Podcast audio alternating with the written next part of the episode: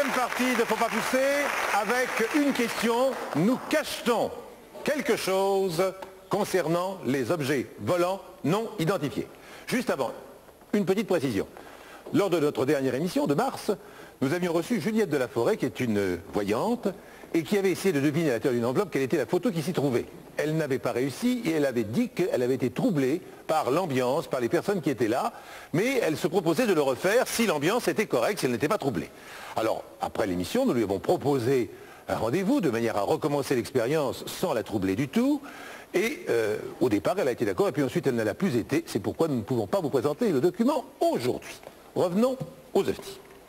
Nous avons là quelques spécialistes. Monsieur Jean-Jacques Velasco, tout d'abord. Monsieur Velasco, vous êtes ingénieur responsable du CEPRA. Que veut dire le CEPRA? Ça veut dire Service d'expertise des phénomènes atmosphériques. Vous dépensez du CNES, qui veut dire lui-même Centre national d'études spatiales. C'est bien ça, monsieur? Sauf que c'est n'est pas euh, service d'expertise, c'est pas de service d'expertise, mais service d'expertise des rentrées atmosphériques. Des rentrées atmosphériques. Excusez-moi, monsieur, des rentrées atmosphériques. Par exemple, une météorite, ça fait partie de vos attributions. Ça fait partie effectivement. Elle rentre dans l'atmosphère, donc forcément vous y intéressez. À vos côtés, Monsieur Lucien Clairbeau. Monsieur Clairbeau, vous êtes secrétaire général de la Société belge d'études des phénomènes spatiaux. C'est bien ça, monsieur? Exactement, oui.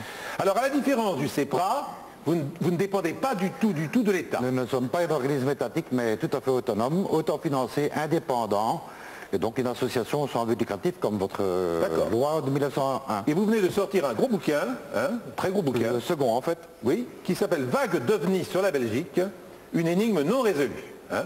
C'est une vague, monsieur, qui s'est produite relativement récemment. Donnez-nous les, dates du début de la vague et de la fin. Oh, les événements se situent euh, dès le début de novembre 89. En fait, il y a des témoignages de gendarmes. Novembre 89 à aujourd'hui. Jusqu'à aujourd'hui, ça continue encore. Je dirais entre guillemets, une vague qui n'en finit pas. Une vague qui n'en finit pas.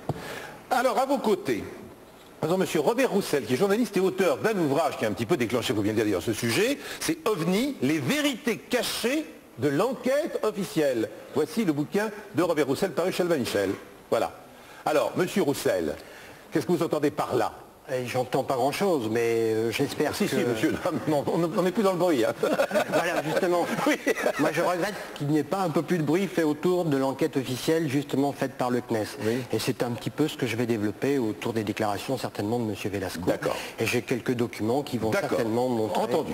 Alors, en face de vous, deux messieurs, Monsieur Hugo Nart, vous êtes rédacteur en chef de Étrangeté et Mystère, dont voici le numéro 11 d'ailleurs.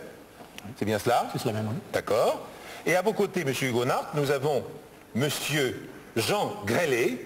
Monsieur Grellet, vous avez notamment été pendant 20 ans commandant de bord à Air France. C'est exact. Et vous avez vu, en tant que pilote de ligne, vous avez vu, vous avez été le témoin d'un phénomène on peut le dire, d'entrer dans l'atmosphère d'un engin non identifié. C'est ça, grosso modo euh, vous, ne le décrivez pas, vous ne décrivez non, pas je n'écris rien, mais pas véritablement d'entrée, simplement à deux reprises, euh, notre avion a été dépassé par un phénomène.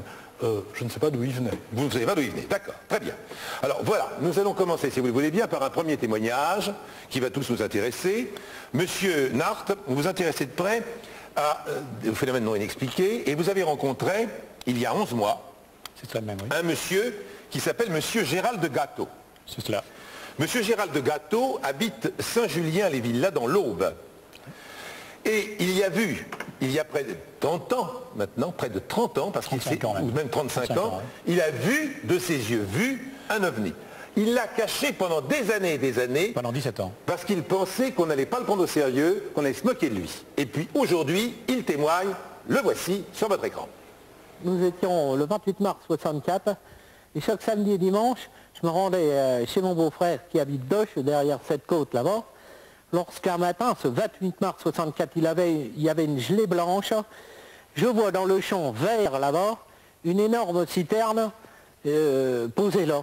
Et là, par esprit de curiosité, je me suis arrêté en bas de la côte et j'ai grimpé le, chemin pour aller voir ce qui se passait, cette, cette fameuse citerne. Et elle était comment? Énorme. 10 mètres de long, 5 mètres de haut, arrondi aux extrémités et couleurs métallisées. Et ça vous en êtes sûr, parce que ça fait 30 ans ça fait 30 ans, j'en suis sûr, parce que ça, c'est gravé là-dedans. Et alors, quand est-ce que vous avez compris que c'était peut-être autre chose qu'une citerne? Eh bien, j'ai voulu aller la voir, je suis descendu dans le chemin, et la citerne décolle verticalement. Et, j'ai fait demi-tour. Et alors, comment ça décolle? Il y avait du bruit? Expliquez-moi le décollage. Le bruit, je ne sais pas, si j'ai rien entendu. Tellement j'ai eu peur, je suis filé dans le chemin. Six semaines après, je suis revenu sur le lieu du décollage et j'ai trouvé par terre six objets métalliques comme ceci. Combien? Six. Et vous êtes sûr que ça provient de la soucoupe? Oui.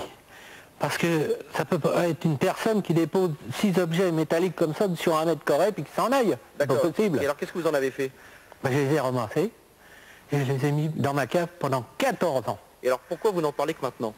Eh bien, euh, à l'époque, quand on allait à la gendarmerie dire qu'on avait vu une soucoupe ballon ou parler qu'on avait trouvé quelque chose, on était irrémédiablement enfermé dans un asile psychiatrique. Et vous savez ce que c'est? Pas du tout. Bon. Merci à M. Gratteau. Je crois qu'il exagère un peu, on n'était quand même pas enfermé systématiquement. Bon. Mais cela dit, voici l'un des six morceaux. C'est bien ça, six. L'un hein? des six morceaux, oui. L'un des six morceaux qu'il a trouvé, que M. Nart nous a apporté.